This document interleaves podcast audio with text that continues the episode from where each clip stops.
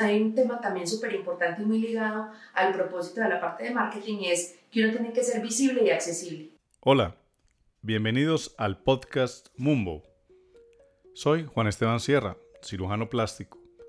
Este es un podcast para médicos que quieren ser libres, tomar sus propias decisiones, alcanzar el éxito y desarrollar su carrera en sus propios términos. Hemos encontrado que muchos médicos sufren burnout es la carrera con mayor índice de suicidios y esto es porque muchos se sienten agobiados, desesperados con tanto trabajo y frustración. A muchos no les queda tiempo para su familia o divertirse como quisieran. Por eso queremos aportarte valor y lograr que tu carrera médica se convierta en el sueño que siempre quisiste. Que puedas trabajar pero también tengas tiempo para ti y tu familia. Hablaremos sobre liderazgo, marketing, ventas, sistemas, cómo escalar negocios, finanzas, en fin, un sinnúmero de temas que no nos enseñaron en la facultad. Pasa la voz y cuéntale a otros colegas para que cada vez seamos más médicos conocimientos en estos temas. Este podcast es para médicos que quieren triunfar. Quiero agradecerte si nos das 5 estrellas para calificarnos Así muchos más podrán tener acceso a nuestro podcast. Si tienes un sueño y no sabes cómo realizarlo, escríbenos a director.mumbo.org. Podemos ofrecerte una consultoría personalizada. Nuestra invitada de hoy es Paula Gaviria, una especialista en marketing de precisión. Vamos a hablar con ella sobre algunas herramientas que para los médicos pueden ser útiles en cuanto al marketing online y offline, pero además hablaremos sobre cómo encontrar nuestro propósito. Hola, bienvenidos nuevamente a uno de nuestros podcasts Mumbo. Hoy tenemos una invitada muy especial que se llama Paula Gaviria y ella es una persona que se ha dedicado en su ejercicio profesional al marketing, al mercadeo, es eh, consultora, además también es profesora, ahora viene dando una cantidad de cursos en una plataforma que se llama Platzi y hoy pues ha querido compartir con nosotros. Yo la invité porque me parece interesante que ustedes que nos están viendo, colegas médicos o personales que trabajan, personas que trabajan en salud, pues tengan un poco de conocimiento de qué es lo que nosotros ya hacemos de marketing, porque lo hemos hecho hace mucho, y cómo lograr hacerlo de una manera intencional. Así que quiero darte la bienvenida, Paula. Qué bueno que estás con nosotros. Bienvenida. Juan Esteban, muchas gracias. Feliz de estar acá con la comunidad Mumbo y, mejor dicho, dispuesta a darles todo el conocimiento que pueda en este podcast, en este video, en todo lo que podamos hacer para llevar adelante toda la práctica médica a través del marketing. Sí, Paula, pues estamos hablando un poquito antes de cámaras y yo te decía que yo no sé si es una cosa como de, todas las personas o solo de las personas de salud. ¿Qué pensamos?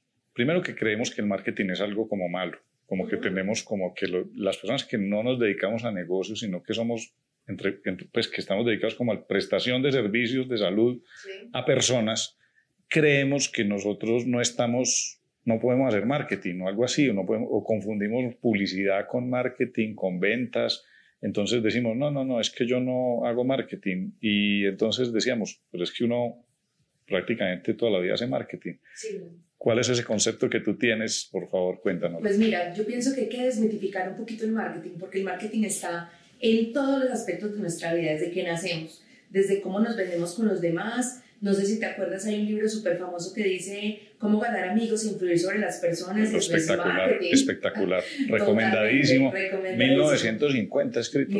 O 40. Sí, es viejísimo. Sí, es viejísimo y siempre nos estamos vendiendo con otras personas, en nuestro ejercicio personal, en nuestro relacionamiento con otros. Y de hecho lo que tú dices es muy cierto. Los médicos han tenido muy, muy digamos, muy claro el tema de la ética, de, que el paciente es el paciente, no el cliente. Y yo creo que eso ha, digamos que, generado em, un, mito alrededor del marketing para todo este tema de salud. Y creo que es supremamente válido hacer marketing, más en este tema de salud, destacar que nos diferencia, qué hace que nuestra práctica sea diferente a la del competidor, cuál es nuestro atributo clave, y eso está, mejor dicho, ni mandado a hacer en prácticas súper sencillas de marketing que pueden realizar los expertos y las personas que trabajan en este campo de la salud. Pero entonces desmitificándolo y sacándole de esa satanización tan grande que se tiene alrededor del tema de, de los servicios, del tema del paciente, porque es que los pacientes finalmente son clientes, los servicios finalmente son productos que uno está poniendo en ese cliente, la diferenciación existe, el tema de la recordación es importante en esta industria también de, de la salud, de servicios de la salud, eh, y el tema de, de esa imagen ese posicionamiento que uno va construyendo no solamente de quién es, sino de quién parece ser, a través de sus servicios, a través de su práctica. Entonces, realmente todo lo que uno hace en marketing se ve en este campo de la salud y hay que trabajarlo y llevarlo a cabo y formarlo como uno quiere ser recordado. Entonces, totalmente válida la práctica del marketing en la parte de la salud, más en la práctica médica e incluso no solamente, digamos que en la parte de, de medicina estética, sino eh, incluso odontológica, que también se ha visto como, no, Dios mío, los pacientes, no, pues los pacientes son clientes finalmente y tienen necesidades y uno está subsanando una necesidad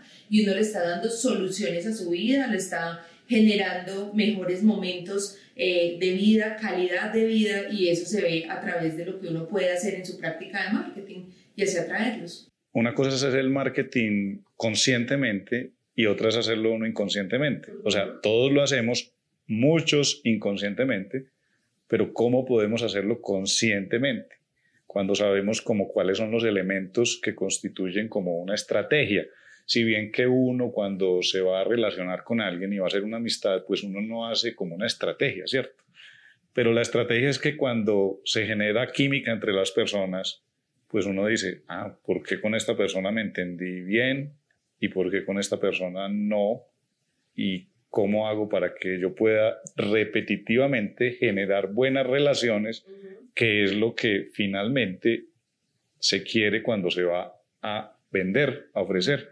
Relaciones, tú lo mencionaste ahorita, porque es que dijiste una cantidad de palabras que, que, son todas relacionadas como terminología que parece coloquial, pero es de marketing. terminología, son terminología. Hablaste de de relaciones, hablaste de alguna manera de transacción, hablaste de, pues, de cliente, en el en nombre de paciente, que nosotros lo llamamos así, hablaste de lo de la diferenciación, consideración, consideración muchas, posicionamiento. Entonces yo sé que tú tienes, digamos, algunas cosas que son eh, claves que de pronto podríamos nosotros, a los médicos que nos están viendo, la mayoría a donde nosotros estamos enfocados de pronto es ese médico que está vinculado a una entidad que trabaja como empleado porque pues de pronto esa es la opción que existe en el mercado, entonces está empleado, pero de pronto quisiera tener un pie afuera. Entonces dice, bueno, y, y, y, pero yo cómo hago marketing aquí en el consultorio? Pues si yo trabajo para una empresa X que es muy poderosa, yo puedo hacer marketing. Claro que sí, puede hacer marketing digital, puede hacer marketing personal, puede empezar con su propia marca para que no llegue de uno a uno, sino de uno a muchos, por ejemplo. Entonces, lo primero que hay que tener claro es cuál es ese elemento clave y diferenciador. ¿Qué es eso que ese profesional hace como ningún otro? ¿Qué es eso que lo inspira, que lo mueve, que hace que se levante por la mañana? Ese propósito que lo mueve. Normalmente el propósito no lo relaciona mucho como ah, con mi visión de vida, pero más que una visión, el propósito impacta en otros. Entonces tiene que ser algo más grande, algo más trascendente en el tiempo. Entonces cuando yo encuentro ese propósito, es lo que hace mi diferencia versus otros que pueden hacer exactamente lo mismo que yo hago. Pero en medicina, nosotros, pues los médicos en general, pues el propósito es, es ayudar a la gente, ¿cierto? Sí, pero debe ser también, por ejemplo, puede que tú la ayudes de una manera diferente a como la ayuda otro médico que es generalista, otro que es fisiatra, otro que tiene otra especialidad como tal. Va a otra área, claro, las especialidades. Por ejemplo, em, no sé, voy a hablar en borrador, pero uno podría decir, que desde tu práctica tú ayudas a la gente a brillar con la luz que tiene o, o hacer la mejor versión de lo que pueden ser, por decir algo, ¿cierto? Porque la práctica de la medicina estética. Eh, en mi caso, por ejemplo, mi propósito es hacer de las cosas difíciles cosas fáciles para los demás. Y cuando no va a ver, eso baja súper bien a través de las tres actividades que yo realizo, que son consultoría, escribir y enseñar. Entonces, cuando uno tiene ese propósito claro, sabe qué actividades le pueden alinear y puede sacar súper bien, mucho más fácil los mensajes, es mucho más coherente en su hacer y en las actividades con las que demuestra ese propósito al mundo. Entonces, en ese orden de ideas, lo primero que cualquier profesional tiene que tener, digamos que muy en cuenta, muy presente, entonces, cuál es ese propósito, porque eso es lo que va a ser un diferencial. Puede que otras personas que enseñen tengan otro propósito, por ejemplo, impactar la vida de los demás a través del conocimiento o, no sé, ser consultor, eh, ayudar a empresas, qué sé yo, dirigido a crecer, o no hay empresa pequeña, pues puede que sean otro tipo de, de propósitos. Parecido pero, distinto. Exacto. O con, la misma, con el mismo conocimiento, porque los profesionales pueden tener el mismo conocimiento, pero no el mismo gusto. Hay un video súper chévere en YouTube de Simon Sinek él tiene una metodología que se llama el círculo dorado, ¿sí? el círculo de oro y de Golden Circle. Y a mí me encanta porque Sinek es súper claro de cómo hacer ese propósito y cómo siempre los seres humanos nos comunicamos desde afuera hacia adentro, es decir, desde el qué hacemos, cómo lo hacemos, para luego derivar en el propósito o incluso no mencionarlo, y cómo la comunicación correcta es desde el propósito hacia afuera. Entonces, ¿yo por qué hago lo que hago? Cómo lo hago y qué es lo que hago.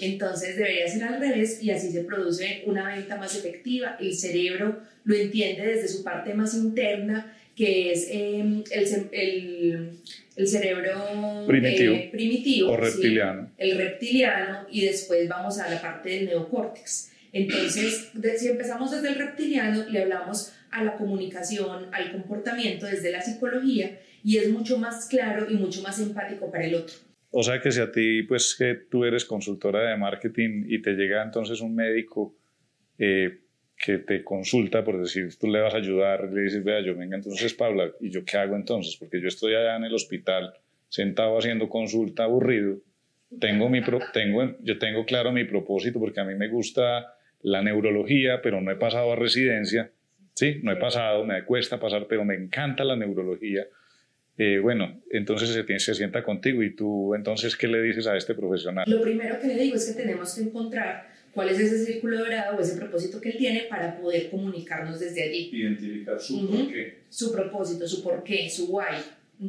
Y ya con ese propósito identificado y con qué hace él y cómo lo hace, pues podemos derivar el tema de qué servicios va a ofrecer, esos servicios como a la luz de ese propósito se comunican, porque no es lo mismo decir yo tengo este tipo de cirugías que yo que yo, por ejemplo, decir, yo tengo eh, cirugías donde tú te vas a sentir mejor en, yo qué sé, en, tu relacionamiento con los demás o más como en lo que impacta en su estilo de vida, ¿cierto? O más saludable o vas a, a tener una vida mucho más liviana por esto y esto, en el caso, por ejemplo, de cirugías bariátricas. Entonces es, es como ver desde qué punto se empieza esa comunicación y también entender súper bien su consumidor, a quién va porque no todas, uno no le puede hablar a todos, no hay audiencias generales, hay audiencias nicho y cada vez el marketing se fragmenta más, es decir, hay micro nichos, hay mejor dicho, están los millennials, están los centennials, están los de generación X, los baby boomers, pero cada vez dentro de esos hay diferentes nichos o tribus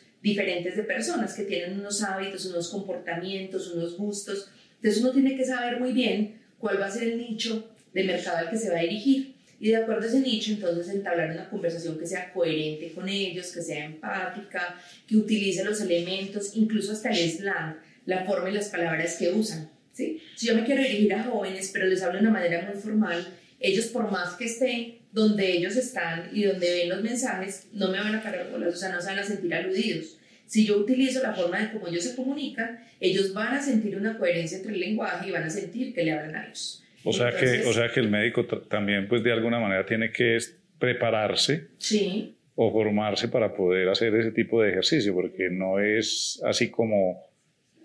A ver, por ejemplo, ahorita cuando estabas hablando de encontrar su propósito, dice, bueno, sí, entonces uno se sienta y vamos a encontrar tu propósito pero no es tan sencillo. Pues eso es un proceso. Yo creo que es un proceso. Es un proceso, tiene una metodología, puede ser la del círculo dorado, hay otras, eh, pero lo que uno hace es poner esa inquietud en la mente del profesional, que se ponga a pensar. Y ahí el ejercicio es para llevarlo a cabo. Les voy a dar uno súper simple y es, pongan un listado de las cosas que usted haría gratis, o sea, si no le pagaran, que haría gratis con gusto, feliz, todo eso que uno puede hacer gratis, aunque no le paguen, y que lo haría, mejor dicho, de voluntario, pues todas esas actividades que uno menciona, que sean por lo menos 10 o 15, van a tener un hilo conductor o muchas de esas van a tener algo en común.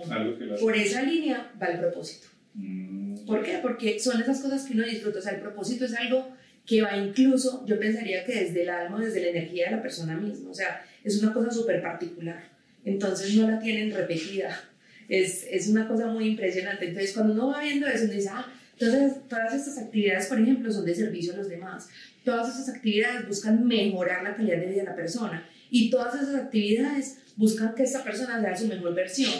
Pues por decir algo. O los otros. O hacer brillar a los otros. O y uno dice, ah, es que de pronto, ¿qué hace brillar? Eh, yo, mm, o sea, no, no, se me ocurre en este momento la palabra, pero en estos días hice un ejercicio con, con, un cliente y decíamos, es que yo soy guía, es que, y decíamos, es que tú eres como una brújula. Muchas veces incluso es con elementos que se le asemejen. Te gusta orientar. te gusta orientar, entonces tú eres como una brújula que guía a la persona, el camino es de ella, pero tú le das indicaciones para. Entonces uno puede hacer, eh, digamos que asemejarle algún objeto o ver los elementos comunes dentro de, de, las actividades que uno haría gratis. Hay muchísimas metodologías para empezar a acercar a la persona a esa definición y puede que incluso después de sacar ese, esos ejercicios la persona diga, no, yo creía que era como una brújula, pero yo más bien soy como un Waze o como un mapa. Ah, ok, listo. Y lo podemos involucrar, ¿cierto?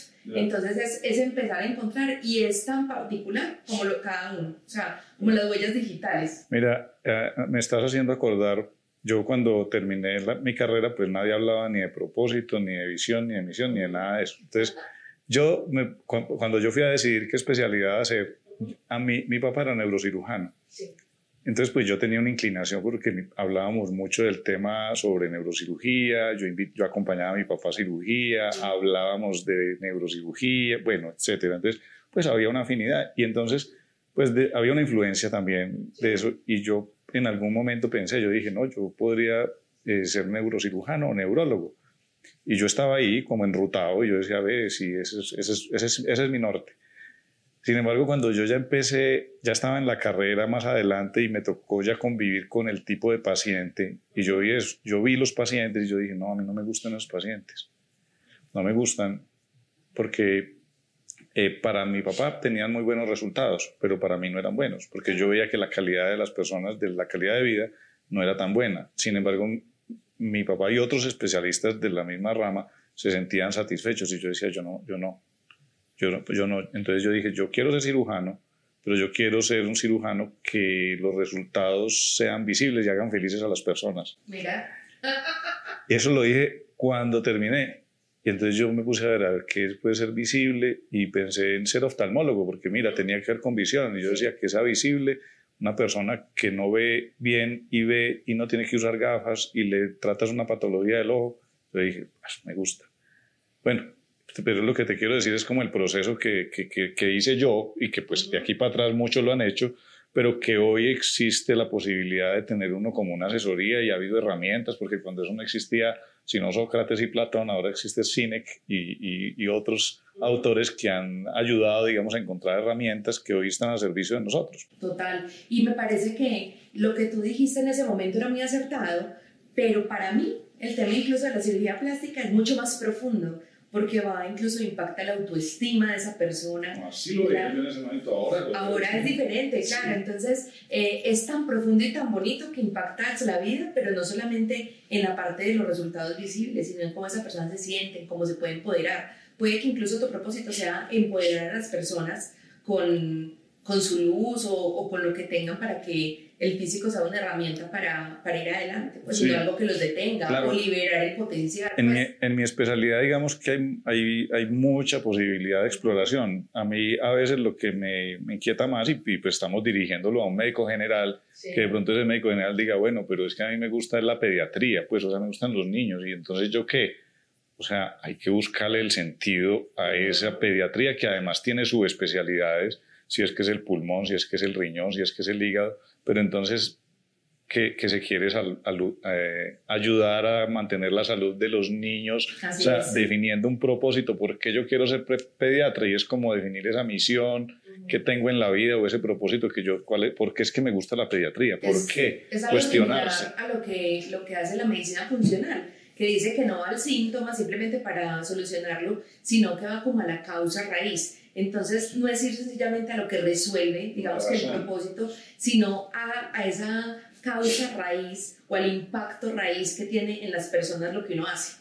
Entonces, cuando uno encuentra esa raíz de lo que uno hace, el impacto que tiene en la vida a todas las escalas eh, de la persona en donde uno, eh, digamos que le soluciona, le resuelve desde la salud, ahí debe estar la raíz de ese propósito. Entonces es algo súper importante también saber qué está haciendo la competencia, es muy importante. ¿Por qué? Porque es importante generar diferenciación, que ahorita lo decíamos y que es terminología de marketing, y es cómo yo soy diferente. Yo soy diferente desde mi propósito, bien, ahí hay una diferenciación pero desde los medios, por ejemplo, que uso para comunicarme con ese consumidor, desde la forma en que lo aborto, desde la forma en que le hablo, y no solamente cuando él me busca, sino cómo voy yo incluso a encontrarlo en otros momentos, a capturar su interés en temas que tengamos en común y a traérmelo para acá para decirle, es que yo puedo ser su mejor solución o yo puedo ser su mejor compañía en este propósito que usted tiene de mejorar su vida, de mejorar su salud, de mejorar su peso, de mejorar la calidad de vida de sus hijos, etcétera, etcétera, ¿cierto? Esa diferenciación tiene que ver con algo que también es una,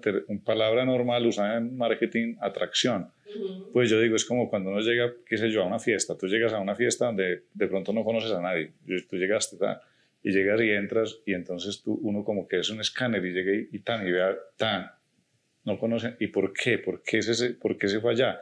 Y si llega donde esa persona y empieza a conversar con ella, pues ¿qué, qué fue lo que hizo que la viera distinta al resto? Hay que conocer súper bien al consumidor, que ahorita estábamos en eso, eh, digamos que lo tocamos, pero lo pasamos por un ladito. Hay que conocer súper bien ese consumidor, que le interesa, que le gusta. Hay algo que se llama eh, el tema de, del castillo de marca, que normalmente lo puso en el mercado Google, digamos, lo, lo volvió un término eh, de marketing de buscadores, y dice, usted lo primero que tiene que hacer y defender, o sea, lo, lo, primero que usted debe trabajar es su marca, su marca propia, o sea, su marca personal, su marca, si está trabajando en una entidad y quiere hacer el ejercicio con la entidad, la marca de la entidad, ¿cierto? Lo primero es la marca, eso es lo primero que hay que hacer, defender, eh, llenar con unos valores, comunicar esos valores, etc. Después lo que uno defiende, después de la marca, eh, es todo el tema, digamos que de los activos y de lo que uno pueda tener em, de la categoría. Es decir, listo, yo ya me moví, yo ya protegí todo lo de la marca, ahora voy a proteger todo lo de la categoría. Me voy a asegurar que cuando hablen de cirugía plástica o cuando hablen de medicina general o cuando hablen de neurólogos, oftalmología, etcétera, yo estoy ahí, o sea, yo estoy siendo considerado, mi página habla de eso, mis contenidos hablan de eso, o sea, yo estoy dentro de toda mi actividad mencionando eso. Y ya después es la afinidad. La afinidad se refiere más a los clientes, es qué les gusta a sus clientes. Ah, es que son clientes que les gusta el golf, que les gusta el tiempo de calidad con la familia. Que Entonces yo como, desde lo que hago y los servicios que presto, puedo orientarme, eh, asemejarme o hacer alianzas con este tipo eh, de actividades como tal, de manera que yo esté donde esos clientes también les gusta pasar tiempo, donde también les gusta conocer de otras cosas, ¿cierto? Entonces, eso es el castillo de marca. Primero defiendo mi marca, luego la categoría y luego la afinidad. Y en ese orden de ideas uno podría generar también los contenidos. Lo primero que siempre hay que atender son los activos propios, es decir, eh, mi sitio web, eh, mi consultorio, mi aplicación, pues mi, aplicación, físicos o estás hablando de virtuales y físicos. Sí, físicos y virtuales, todo. O sea, los medios propios, los medios pagos y los medios ganados de cada uno. ¿Qué quiere decir eso? Los medios propios son donde yo difiero, o sea, donde yo sé el que Decido qué actividades tengo, qué publico, qué no publico. Esos son los medios propios, ¿cierto? Los medios pagos es donde yo pago por aparecer. En ese orden de ideas, por ejemplo, si yo estoy pagando por aparecer en una guía médica, si yo estoy eh, pagando por aparecer en Google como tal, con marketing de buscadores, que uno puede pagar por clic efectivo, si yo estoy pagando por aparecer en unas cuñas radiales, si yo estoy pagando por aparecer eh, en una pauta en unas pantallas, en la torre médica, por ejemplo, o en televisión, etc. Entonces, cuando yo pago, eso se llama medios pagos, ¿sí? Y los medios ganados es cómo yo puedo intervenir en lo que hablan incluso mis pacientes, ¿cierto? O mis posibles clientes. de metido, pues, ¿o ¿Ah? Cuando estamos de metido. de metido no, pero cuando logra, eh, digamos que monetizar un poquito esa satisfacción que tiene el cliente alrededor del servicio prestado. ¿Cómo puede uno, a través de un cliente eh, que le fue bien con uno, decirle, ven, hazme este review porque no me calificas en, esos son medios ganados. Ah, son medios que me hacen publicidad a mí sin que me esté costando. Ah, ¿sí? Esos son medios ganados. Entonces, free press. Free press. que es lo menos free del press, pero sí, free press. el free press. Ahorita que, que hablábamos de, de, que el marketing, uno siempre, digamos, cuando iba a establecer alguna relación, uno miraba a la persona y se veía química. Yo creo que incluso hay relaciones que son más de conveniencia, desde el lobby en comunicación, que se ve muchísimo en el marketing político, y es cuando yo le hago, digamos que la cacería alguna persona que me interesa, alguna eh, estrella o alguna persona que es influenciadora de opinión y quiero relacionarme con ella o que se interese en mí o en lo que hago, entonces cómo me empiezo a acercar y cómo hago una estrategia para poder acercarme. De eso se trata el lobby corporativo, lo han hecho por siglos, el marketing político, pues cuando hay políticos, cuando hay planes de ley que se quieren hacer aprobar, poner en consideración, etc. Entonces hay unos lobistas, de hecho se les llama así en su profesión, que son comunicadores expertos en relacionamiento, en generar como esa simpatía, en ganar esos espacios, en promover, eh, en ese caso, eh, leyes como tal, y en este caso sería ese propósito que uno tiene con esa persona, ¿cierto? Por ejemplo, qué bueno hacer una alianza con esta figura pública y entonces cómo empiezo yo, ah, bueno, voy a estar en tal parte, voy a ir, ah, bueno, él normalmente cena en este restaurante, voy a buscar como espacios donde se generen encuentros casuales y, ay, qué chévere, mira, nos vimos dos veces esta semana y empezar a buscar esos puntos en común o intereses que tiene para, para poder generar esa atención, ganar esa empatía y poder ir generando la relación. Entonces, lo mismo nosotros tenemos que hacer con cada uno de nuestros consumidores, pero como es súper difícil saber la particularidad de cada uno, hay que generar un nicho. Decir, bueno, ¿qué tienen en común? Ah, no, es que puede incluso ni siquiera sea de generación, como hablábamos ahorita eh, millennials o centennials, puede que ni siquiera sea eso, puede que lo que los una sea un mindset, una forma de pensar. Entonces uno dice, puede que sean personas que son prácticas, puede que sean personas que son preocupadas por, por su personalidad y por su imagen eh, para poder proyectar mejor lo que hacen en su profesión. Pablo, pero ahora que estás mencionando esto, yo sé que tú eh, eh, estás lógicamente extrapolando a, a, otras áreas, pero yo quiero, con, como hablar del punto de vista médico, tú vas hablando y yo soy pensando en médicos. Está muy bien, está muy bien. Entonces, entonces pues eh, los médicos, esa, esa, estrategia, digamos, pues no la hemos usado, por, por lo menos yo no la conozco usándola, pero es que uno yo creo que tiene en todos los espacios hay pacientes para uno, en todos. Sí. Pues potenciales, porque Total. es que nuestros clientes son personas, pues los de todos los negocios pero personas que se pueden enfermar, o sea, todas. Personas que tienen hijos que se pueden enfermar. Uh -huh. Entonces, si yo llego a esa fiesta donde no conozco a nadie y cuando salga de allá, todos en esa fiesta saben qué hago yo y quién soy yo, pues ya está hecha la tarea. Uh -huh. Entonces, en cambio, si yo hoy me siento en un rincón y, y, me pongo a mirar porque no conozco a nadie, pues ahí, no es, ahí sí perdí la noche, pues prácticamente. Así es, el marketing está como lo habíamos hablado en un principio en todo momento de nuestras vidas y el relacionamiento y el generar esa empatía y el tener súper claro el propósito y los mensajes claves, por ejemplo, desde ese propósito, son súper impactantes para que alguien entienda qué haces, en que tengas que presentarte, hola, ¿cómo estás? Mi nombre es Juan Esteban Sierra. Yo soy oftalmólogo, yo soy, yo soy sí. cirujano. ¿no? O sea, no, no, hay que empezar, eh, digamos que con la hoja de vida recitada. Casi que la gente diga después, oiga, usted es cirujano. A mí me pasó una cosa, la cuento aquí como anécdota, mira, estábamos en, en, en Santa Marta, en el Parque Tayrona, Llegamos allá, yo estaba de chanclas, de pantaloneta, de camiseta y andaba con mi familia. Y ya llevamos una hora caminando con un guía y me dijo, eh, señor, le quiero hacer una pregunta. Usted es médico.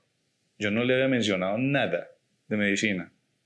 Y yo decía, pero... ¿Y por qué dieron que eres médico? Pues él, yo le pregunté y me dijo por la forma de hablar, por la forma, las preguntas que me hace, por, por, y yo dije, es increíble.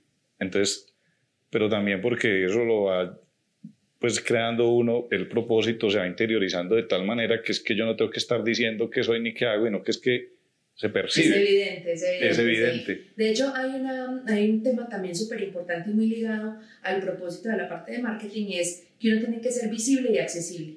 Que ahorita lo decía, no me debo quedar en un rincón, debo interactuar. Todas las oportunidades de hablar con alguien son oportunidades de conseguir nuevos pacientes, de conseguir nuevos clientes, de contar qué hago. Si ese paciente no me necesita, probablemente conozca a alguien que me necesita. Claro. Entonces, de generar ese buen recuerdo, esa, esa um, disponibilidad en el cerebro de la persona para que cuando necesito o requiera un servicio del que yo hago presto, ahí esté. Hablando de visible y accesible, pues el ejemplo que poníamos era un ejemplo físico de una fiesta, pero, pero digamos que eso era, bueno, sigue siendo, porque lo presencial, lógicamente, que seguirá válido toda la vida. Uh -huh. Pero entonces ser visible y accesible en redes, ahora eso multiplica y además tiene mil oportunidades. Total, incluso de programar contenidos, incluso de generar contenidos que se vayan distribuyendo eh, de manera automatizada. Hay muchas herramientas y hay muchos profesionales que trabajamos dentro del marketing digital dispuestos también a ayudar. No tiene que hacer todo uno mismo. O sea, mm. el core de negocio de cada médico y de cada especialista es precisamente su práctica. El core de negocio de darlo a conocer puede ser la práctica de un marquetero o de alguien que trabaja, un consultor que trabaja en esta área, ¿cierto? Entonces, muchos de los clientes míos se angustian y dicen, pero yo cómo voy a hacer esto, pero en qué momento, y no es tan caro y no es tan complejo. Lo que hay que tener muy claro para poder desarrollar cualquier actividad de marketing que quiera un profesional de la salud es el propósito, el nicho de mercado, las características de su consumidor y ya ese profesional del mercado lo orientará en dónde son las redes donde los puede encontrar, qué tipos de contenidos consumen más esos consumidores para poder generar contenidos que sean, digamos, a la medida o de interés para ellos. Entonces, uno no tiene que saber todo, pero sí tiene que saber quién sabe. Qué bueno que has dicho eso, porque de pronto el que está oyendo nos dice, o sea, pero esa cantidad de cosas, ¿yo a qué horas voy a aprender eso? Y no es, que, no es que no tienen que aprenderlo, simplemente este podcast, como todo lo que hacemos en Mumbo, es inquietarlos para que digan, ah, hay otra manera de hacerlo distinta como yo lo vengo haciendo, a como lo hacía mi profesor, que eso ya está, pues digamos, pasando a otro plano, que sigue válido, muchas de esas cosas siguen válidas,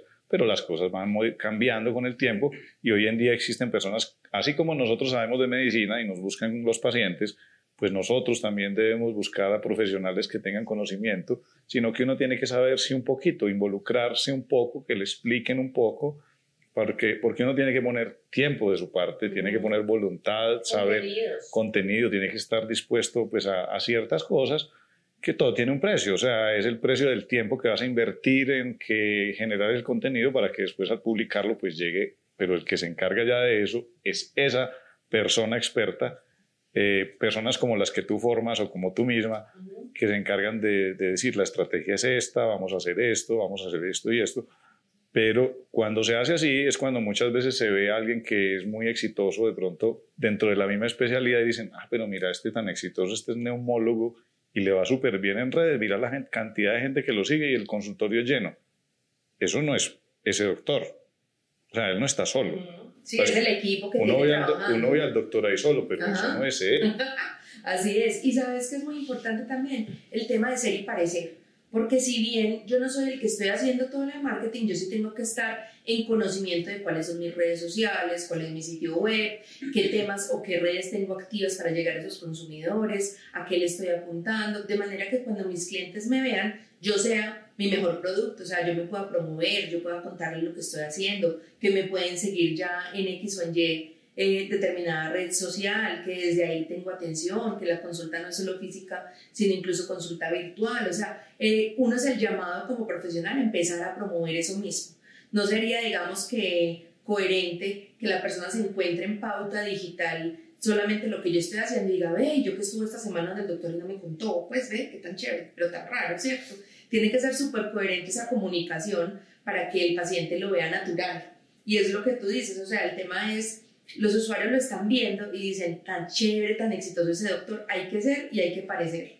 Entonces hay que mostrar lo que uno está haciendo, ir evolucionando, las generaciones también van cambiando. Además que uno aprende de los mismos clientes que interactúan y escriben cosas que dicen, ah, es que quieren que yo hable de esto, ah, es que me preguntan mucho de esto. Entonces eso hace que uno vaya evolucionando y que además cada vez lo haga mejor, porque esa es otra cosa que también da mucha dificultad a veces cuando uno les dice, a alguien, no, es que usted tiene que grabarse hablando y eso es una cosa que cuesta, pero eso, es, eso es como un músculo.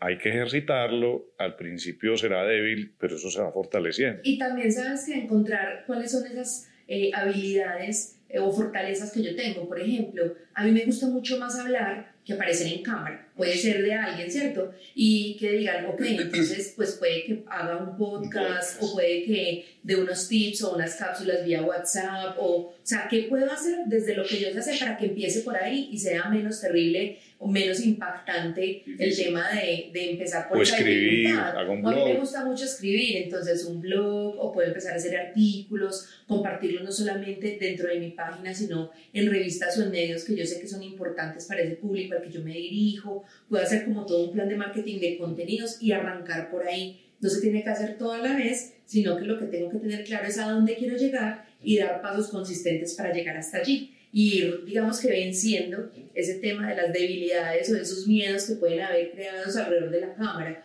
Puede que uno sea muy empático en, en cámara, pero sí sea muy empático con la voz. Entonces, ir a las herramientas de voz. Puede que yo sea muy empática en cámara y la gente diga, no, esta vieja es súper querida, esta vieja es clara, entonces, ¿por qué no aprovechar eso? Y puede que me dé más tedio. Por ejemplo, yo soy comunicadora de la universidad, nunca me enlancé, me enlacé con la parte de radio porque me daba mucha pereza estar encerrada en una cabina, sola, como imaginándome a la audiencia.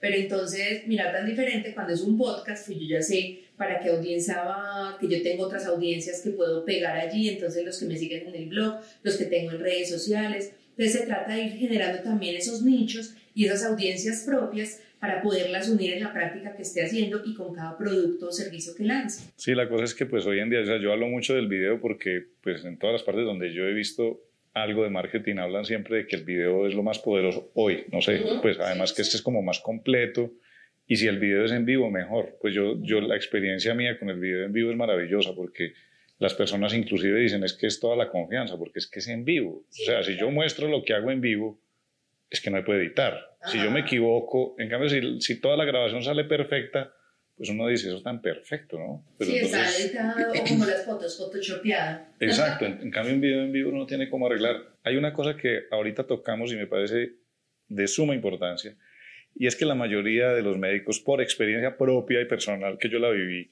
le dicen a uno, bueno, yo voy a hacer redes sociales, entonces voy a buscar una empresa de publicidad para que me haga, me maneje redes. Así es, esa es la frase. Entonces, yo por recomendación de alguien que no es ni siquiera del sector, me dijo, no, es que empezó Instagram, cuando empezó. Entonces, ah, hay una persona que hace eso. Entonces va a una agencia de publicidad, empiezan a hacer publicidad en, en, en el Instagram y entonces le llenan a uno las, las posts de una cantidad de consejos. Eso es súper lindo, todo es homogéneo, todo fluye, eso tiene una coherencia de colores y de letras maravillosa. Eh, eso, pero seguidores, poquitos. Interacción, casi nada. Ventas, cero. ¿Qué es lo que falla ahí? Yo creo que lo que falla es que puede estar muy lindo gráficamente, pero necesitas mover contenidos que de verdad tengan el interés de ese consumidor al que te vas a dirigir. Entonces, es importante, primero, no tiene que ser una empresa grande, puede ser un freelance o una persona que está emprendiendo y que sabe manejar estos temas para que no te hagas a unos costos fijos muy exagerados desde el principio, pues. Segundo, hay que empezar a ver qué contenido despierta el interés de esas personas, ¿cierto? Y a través de cada red social, cuál es la fortaleza de esa red para explotarla desde ahí. Entonces, por ejemplo, Facebook es una red que es la red masiva por excelencia de digital, ¿cierto? Si fuera a compararlo con medios tradicionales, yo diría que Facebook es como la televisión de las redes sociales. Es donde más audiencia hay en este momento. Entonces uno diría, bueno, ¿qué rol le voy a dar a Facebook? Ah, bueno, Facebook va a ser como mi centro de comunicaciones, va a ser como donde yo voy a comunicar todas las noticias, va a tener un rol más de, de mercadólogo o de marquetero, pues, de comunicar lo que está pasando y lo que está haciendo y de centralizar como mi actividad. Ah, ok. Instagram, ¿para qué es bueno? Es muy bueno para la parte gráfica, es muy bueno para contenidos que son cortos y que uno puede ver de una manera fácil y sencilla. Y eh, fuera de eso, Instagram es muy eh, demostrar resultados visibles, como ahorita lo decías, entonces yo de repente en Instagram lo que puedo hacer son esos lives donde estoy mostrando eso, pero que son contenidos de momentos y que voy dando un montón, ¿cierto? Más que, que los tips, por ejemplo, de alimentación saludable o de bienestar. De pronto esos tips corren mejor en un Twitter, por decir algo, que es un medio más informativo, más de información corta, de poner muchísimo contenido, ¿cierto? Entonces depende del rol que yo le dé a cada una de las redes y del propósito que tengan dentro de mi marca personal o de mi marca profesional, esas redes me van a aportar. Entonces ahí es muy importante tener presente o tener claro que no es que sea súper bonito y estético, es que al cliente le interese y que el cliente que esté allí cuando lo vea digan, eso está muy chévere. Probablemente yo, por ejemplo, cuando veo Instagram muy temprano, que empiezas a operar muy temprano, y empieza y dice, el doctor está eh, transmitiendo en vivo, uno dice, transmisión en vivo, ¿qué será? Y uno empieza a ver dice, ah, este caso, y lo van a operar así, y uno está pendiente de que muestren luego el resultado versus cómo estaba previo. Entonces uno dice, ah, qué tan chévere, ¿cierto? Es algo que uno ya sabe y generar, por ejemplo, rituales en ese tipo de cosas. Yo sé que los martes a tal hora siempre hay eh, este Instagram Live o que los jueves a tal hora se publica este podcast, porque eso le genera a las personas hábitos de consulta de algunas temáticas. Entonces, por ejemplo, en Instagram es muy bueno las transmisiones en vivo, son muy buenos los contenidos, por ejemplo, en el caso de, de medicina general, en el caso de pediatría, si sé que hay unas inquietudes por las que más me consultan y que preocupa mucho a los papás, qué bueno poderle poner en esos, en esos posts de Instagram ese tipo de, de, preguntas. ¿Te inquieta que tu hijo es muy disperso, por decir algo? ¿O te inquieta que tu hijo no ha construido hábitos saludables en cuanto a la alimentación? Y cuando la persona le da clic, que diga ahí como, eh, síguenos, visita nuestro sitio web y encuentra tips de tal cosa. Entonces es importante capturar esa atención, pero de acuerdo al usuario al que yo me esté dirigiendo, ¿cierto? Claro.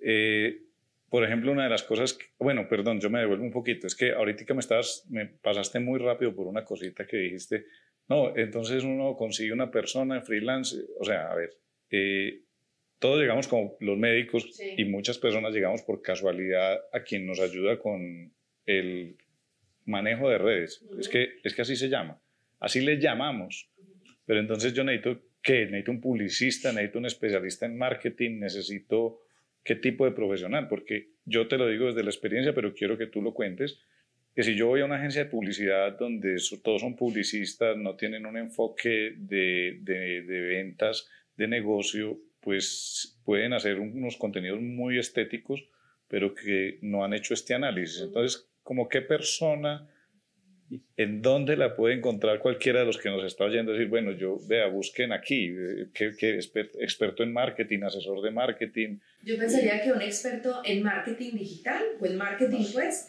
o en comunicaciones estratégicas, eh, porque los, generalmente los estrategas de comunicaciones o los estrategas eh, de marketing tienen súper claro el tema de las conversiones, que son las ventas o los registros. Digamos que ya tienen muy, muy saneado el tema del funnel de marca, que el funnel de marca no es nada diferente a, yo tengo una masa, un montón de personas que se les llama el, el, el mercado futuro, ¿cierto? El future market, que es todos los que les podría llegar a interesar mi servicio.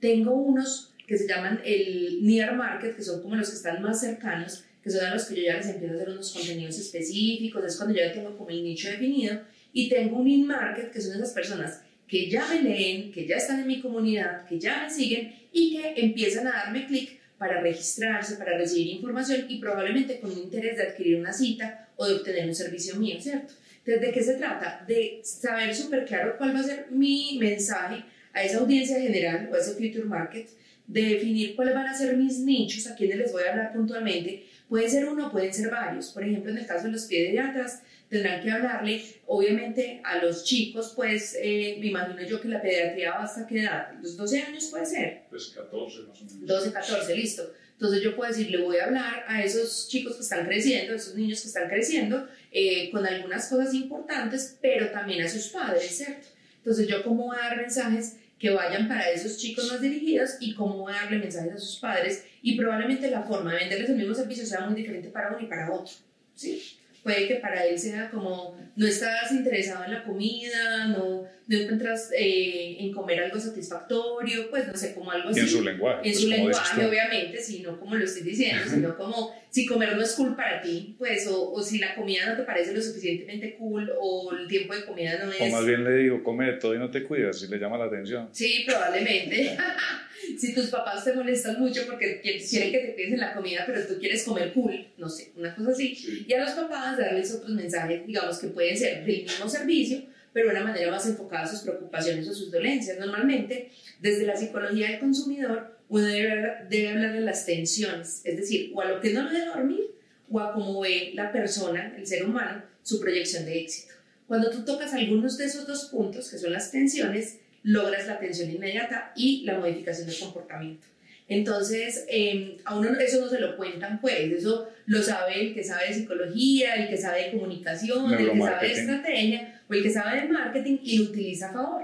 Entonces, hay muchas herramientas, hay una que se llama el mapa de empatía para poder conocer en seis características profundas al consumidor que uno tenga, ¿cierto? Entonces, uno aprende a, saber qué dice, qué hace esa persona, quién le influencia, en qué entorno se mueve, cuáles son como eh, esos paradigmas que tiene su comportamiento y esas dos principales tensiones, lo que lo mantiene despierto o lo que no lo deja dormir y cuál es su visión más próxima de éxito, o sea, cómo sería exitoso si le pasa qué, o si hace qué, o si logra que su familia qué. Y ya con esas seis, eh, digamos que verticales em, descifradas, es mucho más fácil poder construir mensajes que sean enfocados, que sean persuasivos. Entonces, lo que uno requiere más que todo es alguien que sea estratega en marketing, en comunicaciones, que haya tenido a su cargo, por ejemplo, trabajo antes con otras marcas, donde haya tenido pruebas claras de éxitos en esa labor o de resultados, porque es que no es lo mismo uno comunicar una marca y dar a conocer los atributos, hacer branding, como se le llama en marketing,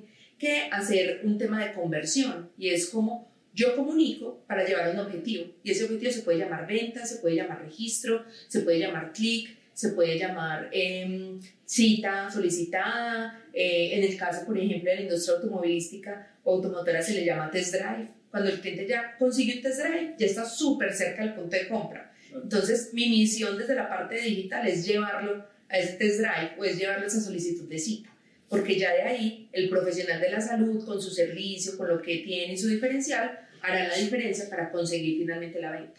Claro, que ahí es donde el cierre, digámoslo así, después de la atracción.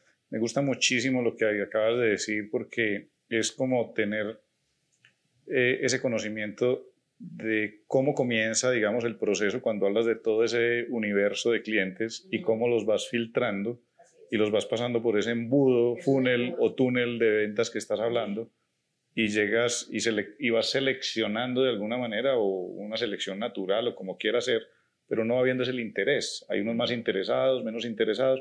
Yo pongo, pongo en mi mente y cuando estoy hablando con amigos sobre el tema, yo les digo, es como cuando uno se antoja de un carro. Uno no dice, quiero un carro y va y lo compra inmediatamente. No, usted empieza a mirar muchos carros, después hay unos que lo atraen, otros que no, porque esto sí, cada uno le mira unas características. Yo lo digo por hablándole a los médicos hombres, que es una cosa, por ejemplo, un objeto de deseo que es un carro, X, X carro, y cómo se va haciendo. Y esas empresas lo que saben es cómo trabajarnos a nosotros la cabeza. Entonces, claro, ellos saben qué es lo que nos atrae y por eso muestran a las mujeres que nunca se han montado en un carro de esos, pero ponen a una mujer de esas al lado de ese carro. ¿Por qué? que puede que el carro no interese, pero de pronto la mujer nos atrae desde el punto de vista del cerebro primitivo, nos va a atraer. Entonces yo miro y miro el carro. Yo, ah, después miro el carro, miro el modelo y miro el carro. Eso es lo que ellos querían, atrajeron mi, atención. Y ya después es hacer cómo es que yo me subo a ese carro. El test drive, cómo llego a ese carro. Igual, en medicina, en cualquier área de la medicina se puede hacer exactamente lo mismo. Lo que pasa es que en la mente de muchos de nosotros médicos no cabe como que eso pueda pasar. E incluso yo creo que la medicina y la práctica del marketing en medicina se parece muchísimo más a la industria automovilística que a cualquier otra categoría. ¿Y decir por qué? Claro, porque la compra de un carro es una compra muy informada, es una compra consultiva, es una compra donde uno busca en internet previo un montón, pide referencias, donde uno le dice a otros compañeros que saben, venía vos cómo te ha ido, vos qué experiencia tenés con eso, hay repuestos o no hay repuestos, eh, se consiguen fácil o no, qué tal es el soporte de esa marca acá, ¿cierto? Y lo mismo con un profesional de la salud, uno dice, pero ¿quién se habrá operado con él? ¿Pero será que es bueno o no? ¿Y qué dicen? ¿Y a esa persona cómo le fue? ¿Cierto? Entonces uno hace esa búsqueda previa o incluso ve en internet, tiene página web, eh, tiene testimoniales o tiene reviews, eh, busca absolutamente todo. Cuando uno llega donde el médico, uno se le sabe vida, obra, milagros, a quién operó, qué hizo, etc. Y en un carro, uno llega al concesionario y el, mm, el, que se lo va a vender se lo va a mostrar y dice, ay, vení, pero eso tiene caja tritónica y tiene yo no sé qué, y verdad que el rendimiento es de tanto kilómetro por galón, pues uno ya sabe, está informado porque es una compra que implica mucho dinero en la parte, digamos que de medicina, es una, es una compra que implica la vida de uno, o sea, poner la vida en las manos de ese profesional. Entonces, es súper importante, digamos que muy, muy asimilable, sí, es súper semejante, no, no voy a caer en cuenta ahorita que, que lo hablamos, me parece que es súper semejante porque es una compra muy informal. Sin embargo, mira una cosa, aquí por ejemplo hablando de, que, de, cual, de la presencia que tiene que tener uno, lo mencionaste, pero entonces resulta que a ti te hablan, que me ha pasado, lo he vivido, que llegan y, y, y dicen, ah, sí, a mí me recomendaron a un doctor tal X, al doctor X me lo recomendaron cuatro personas y yo fui, estamos hablando de 2021, yo fui, busqué en Instagram y el doctor no está. Pero entonces fui a Google y no encontré al doctor. No, existe. Y fui a LinkedIn y no encontré al doctor. Entonces yo quedé como, ¿por qué no estará? Entonces, sin embargo, estaba buscando un especialista de tal cosa, entonces puse especialistas en Medellín de tal cosa y llegaron y me salieron cuatro y todos tenían Instagram, LinkedIn, todo, están en Twitter, escriben, tienen reviews, tienen blog. Eso da confianza. Entonces eso es hacer presencia, lo que estabas diciendo. Es que digamos que la práctica ahorita en digital es un poquito lo que antes eran los directores telefónicos. El que no está en las páginas amarillas no existía. El que no está en Google, el que no está en redes sociales no existe. Y para un paciente o para un cliente es de mucha validez poder buscar los casos, las referenciaciones. Las personas en un 94% le hacen más caso a lo que otras personas dicen sobre los servicios que les prestan de profesionales, etcétera, que a la publicidad. Entonces yo puedo aparecer en muchos comerciales, pero si van a las redes y no me encuentran, dicen, eh, pero ¿qué tendrá que esconder tan raro? Eh, pero ¿por qué no estará? Eh, pero es más, a mí, si yo tengo una entrevista de trabajo con alguien o voy a ver a un cliente, yo lo primero que me fijo es el LinkedIn y dónde ha estado y con quién ha estudiado. Y ahí hay una técnica súper importante para encontrar puntos en común y generar conversación, empatizar. Entonces, son cosas tan sencillas como eso. Si yo sé que una cliente me va a llegar y yo sé que es una cliente con alta probabilidad de compra, pues del procedimiento que, que por, por el que la voy a evaluar, no me quita nada ir a su LinkedIn, verla en las redes sociales, ver si tenemos amigos en común, tener algo para poder generar esa empatía y ese relacionamiento. etc. Y cosas muy sensibles como una que yo descubrí antes de las redes sociales y era que yo cuando las pacientes les preguntaba por los hijos, hasta ahí llegaba la conversación, eso era todo felicidad. Entonces, entonces encontraron ese punto que cuando uno sabe que una paciente tiene hijos y empieza a hablar de los hijos... Son suerte. Ah, no, no, no, hasta ahí llegó. Entonces, claro, como no, no existían las redes, pero supongamos que hablando hoy de redes, y uno puede saber que la persona que vino a la consulta le gusta, no sé, el paracaidismo, y entonces uno llega y le, le habla del ve, me he dado cuenta que, que, te gusta el paracaidismo. Yo siempre he tenido mucho miedo, no, pero ¿por qué? Ahí mismo empieza a hablar del tema y eso genera una proximidad, no sé cuál será el término en mercadeo, pero... Una empatía. Una empatía totalmente, o sea, son herramientas. Entonces, pues el mensaje que, que, que sigo queriendo que les llegue a muchos es que a veces ni siquiera es tener un asesor, es tener presencia de alguna manera en varios lugares para que nos puedan ver y encontrar ser visible, ser accesible. Eso es parte de, ser accesible, estar en las redes sociales. Saber lo que, que la gente sepa lo que hacemos, dónde estamos.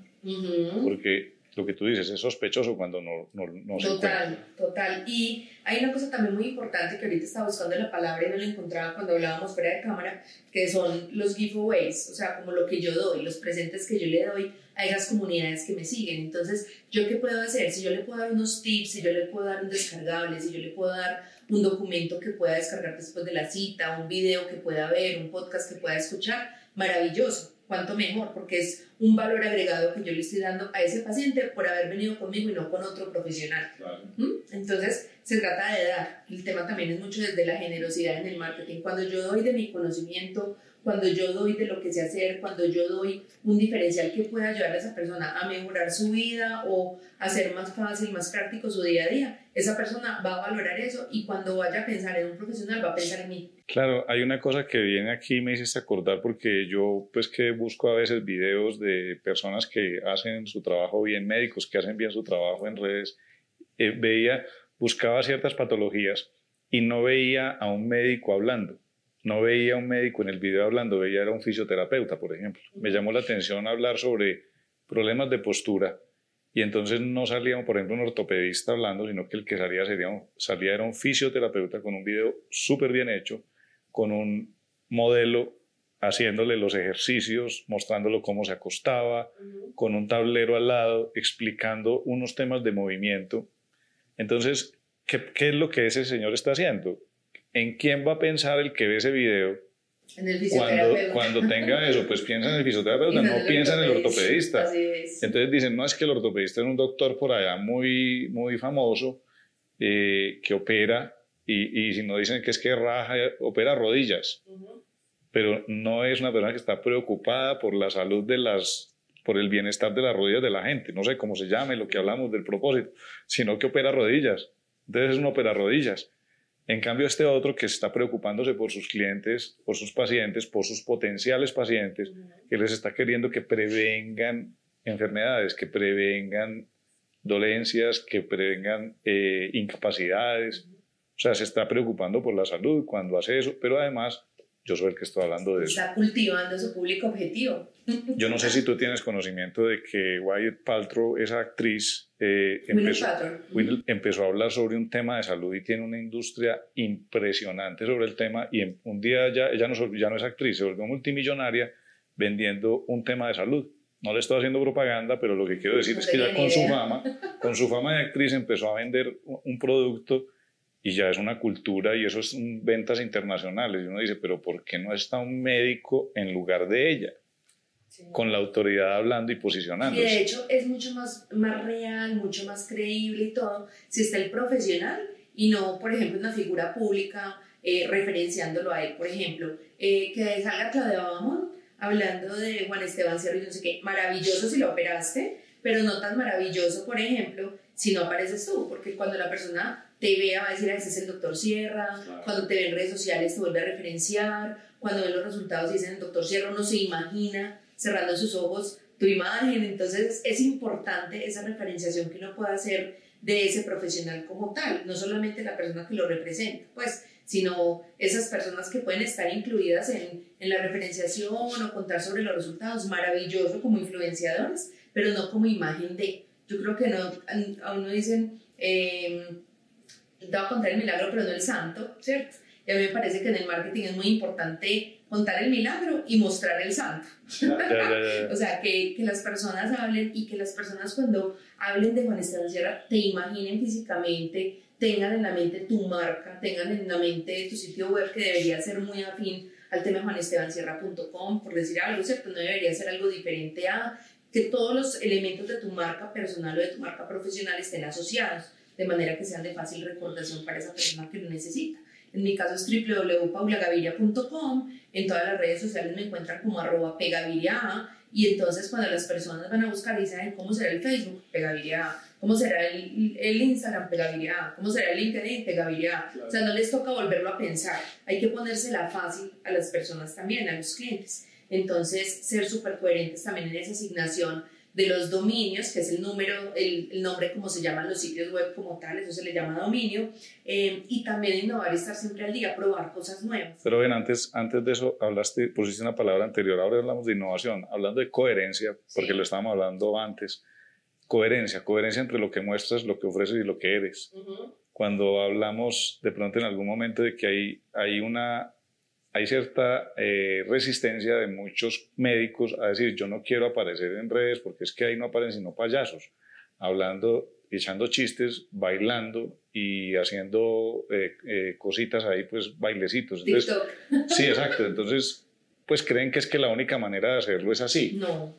Y, y yo creo que es que eso va con esas personas que hacen eso, pues les gusta, pero hay otras personas que no, que son completamente serias y cada uno con su personalidad, pero no mostrar tampoco nunca lo que no es. Hay que mostrar lo que es, y si esa persona es así, si ese profesional es así, pues que se muestre así, pero en el caso de nosotros, o sea, un buen marketing no es el que más payasee ni el que más coreografías de TikTok haga. Un buen marketing es el que dé contenidos interesantes a las audiencias que tienen ese tipo de interés, de afinidad, eh, de gustos comunes o de inquietudes y donde logran construir audiencias, eh, digamos que eficientes o audiencias eh, que les son relevantes.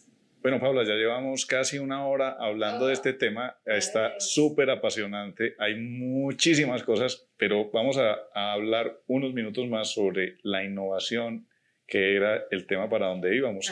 ¿Qué querías contarnos sobre eso? No, quería decir que uno siempre tiene que estar al día, que si bien, por ejemplo, en el tema de TikTok, ahorita que, que lo mencionaste, uno no está para hacer TikTok, sí debería meterse al menos para explorar, para ver qué está haciendo la competencia, qué estás haciendo, si no se siente cómodo o no, qué tipo de clientes podrían llegar a usar esa herramienta, probarla, ¿por qué no? ¿Cierto? Que una vez dice, no, es que yo no soy bueno, por ejemplo, ahorita como le decíamos, para la cámara, entonces eso es un medio que no va a tocar, no. Uno siempre tiene que estar al día y siempre tiene que estar innovando, buscando nuevas herramientas, viendo a ver si, yo qué sé, por ejemplo, ahorita mm, eh, Facebook sacó una forma de automatizar los posteos, ¿cierto? Viendo a ver si eso me sirve a mí, o sea, las publicaciones. Y por qué no, pues como darme la oportunidad de explorar esos nuevos caminos.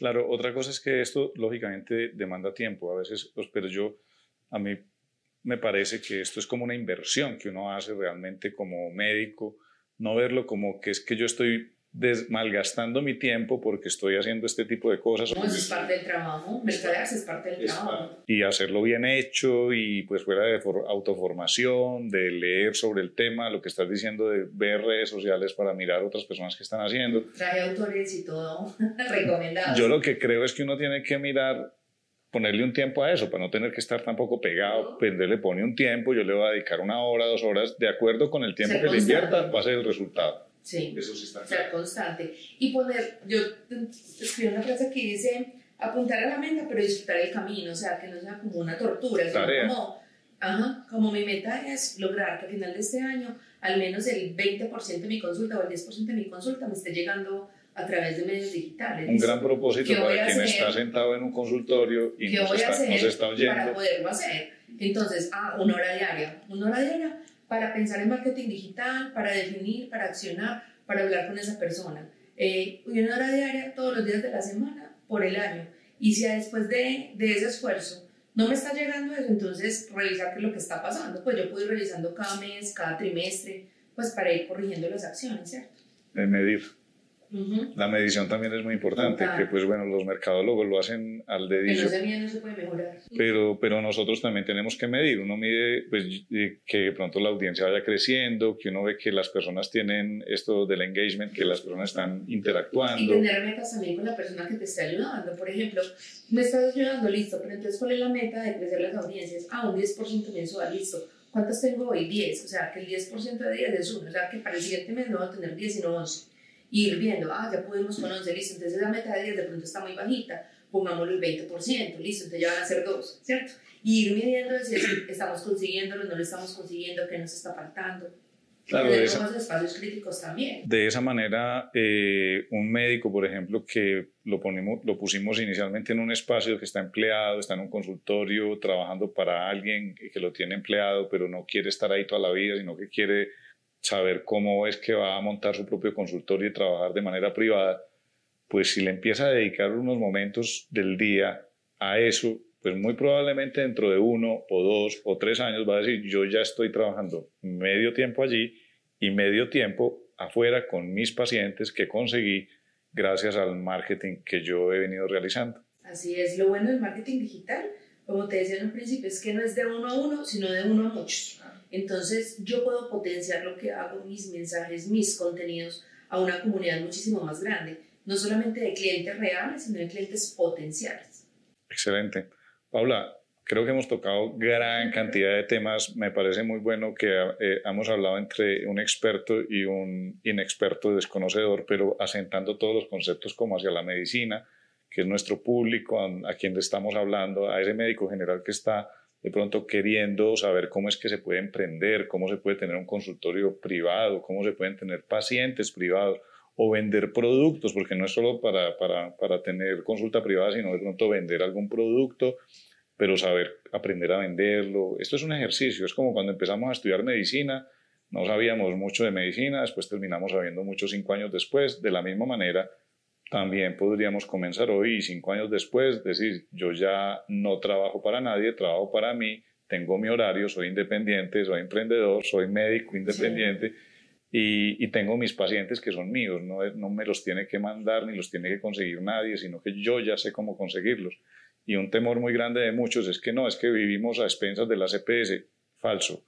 Nosotros tenemos la posibilidad de tener una actividad totalmente independiente. De todas maneras que te quiero dar muchas las gracias a ti por haber eh, aceptado esta invitación. Creo que hay otros temas que hablar probablemente en alguna ocasión lo hagamos como lo hicimos ya en alguna otra, hablando de marca personal específicamente. En Instagram Live, sí señor. Y lo vamos a tener en un podcast también posteriormente y que también es, es, es, mira, totalmente diferente. No hablamos de marca personal el día de hoy.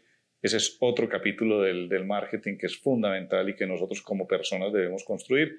Así que te agradezco muchísimo pues que hayas aceptado esta invitación. A ti, Juan Esteban, muchas gracias. Y no me quiero ir antes sin darle un mensaje muy específico a todos los eh, médicos profesionales de la salud que nos están viendo y es cuando piensen en la asesoría eh, de esos servicios de marketing para ustedes, piensen que no solamente, o sea, primero no son costosos, que es una barrera que uno podría pensar. Cuando ustedes van a grandes organizaciones puede que sí, pero cuando van a profesionales que están en la práctica freelance, es decir, que están mercadeando sus servicios de manera independiente, puede ser mucho más accesible e incluso piensen que hay modalidades de, de pago para ese tipo de cosas, incluso hasta cambio por sus propios servicios médicos. Entonces, es, hay muchas opciones, eh, lo importante es empezar, es construir, digamos, eh, un camino claro eh, hacia ese propósito que tienen, establecer las metas, definir muy bien qué es lo que quieren lograr de esta práctica en marketing digital o en digital a través de las herramientas tecnológicas que hay disponibles eh, y irlo evaluando, irlo midiendo y ponerle a esa persona o a ese profesional que los está asesorando esas metas también mes a mes para que ustedes vayan viendo el desempeño, el desarrollo y la evolución de esa práctica que se está realizando.